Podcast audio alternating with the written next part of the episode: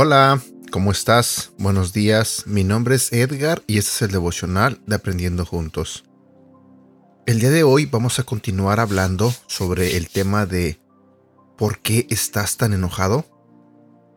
Eh, hemos estado hablando estos dos últimos días sobre el enojo y el tema de hoy se me hace un poco interesante porque lanza una pregunta. ¿Cuál es el resultado de tu enojo? Sabemos que muchos de los que nos enojamos, yo sé que tú también te enojas, aunque tú puedas pensar, sí me enojo, pero no me enojo mucho, al final te enojas. Y mi pregunta para ti es, ¿cuál es el resultado de tu enojo? ¿Qué has logrado las veces que te has enojado? ¿Cuál ha sido la reacción eh, después de que tú te enojaste? Después de que dijiste cosas enojado o enojada, después de que quizás ah, aventaste cosas, no sé, cuál fue la reacción tanto tuya y como de las personas que vieron o recibieron ese enojo. Después de que te enojaste, ¿las cosas mejoraron?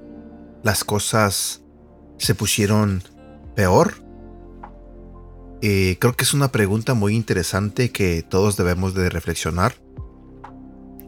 Y para que la próxima vez que estemos tentados a enojarnos, quizás podamos reflexionar antes de reaccionar.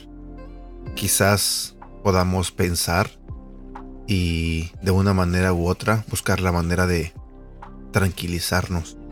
Creo que lo que he aprendido es que cuando nos enojamos, la mayoría de nosotros lo que realmente hacemos es destruir, lastimar y muy pocas veces eh, logramos algo positivo con nuestro enojo.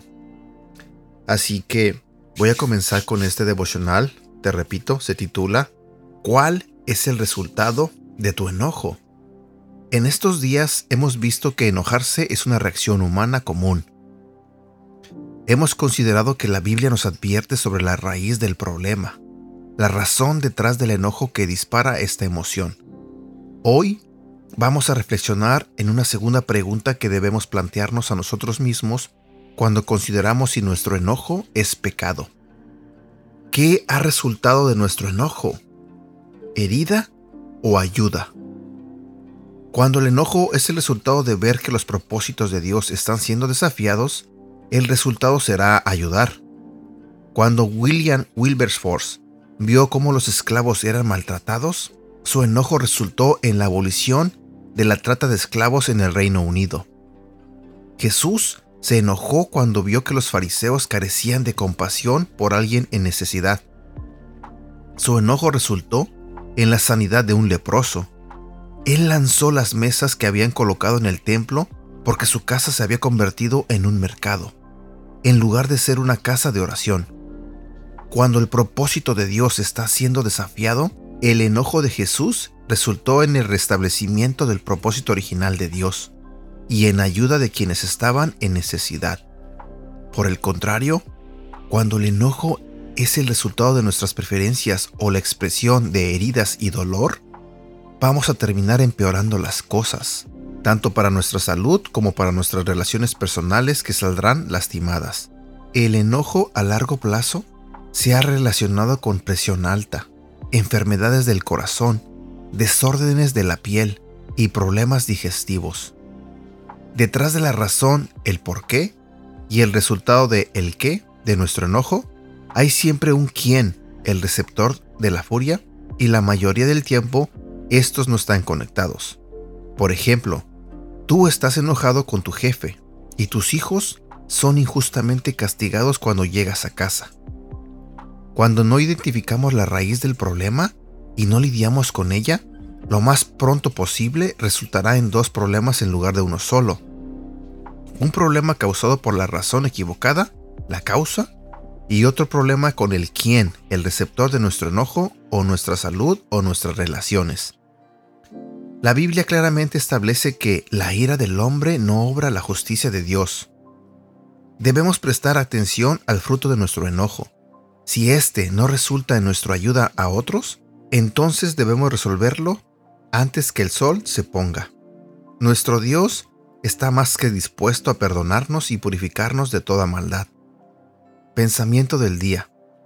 Cuando me enojo, necesito preguntarme a mí mismo, ¿cuál es el resultado de mi enojo? ¿Lastima o ayuda? Versículo para recordar. Salmos capítulo 4, versículo 4. Si se enojan, no pequen. En la quietud del descanso nocturno, examínense el corazón.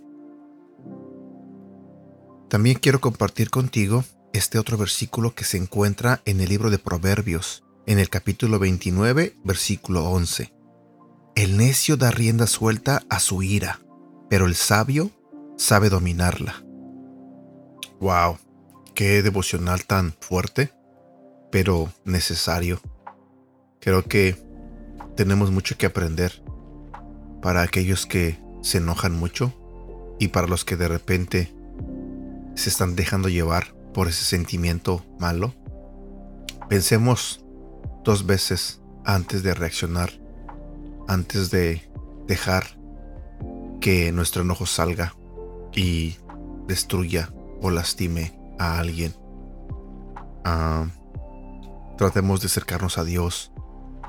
Ah, hay que pedir mucha paciencia, mucha sabiduría y más que nada dominio propio.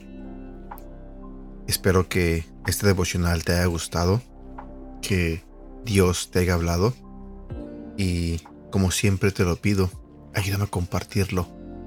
Y bueno, Espero que tengas un bonito día y que Dios te bendiga. Cuídate.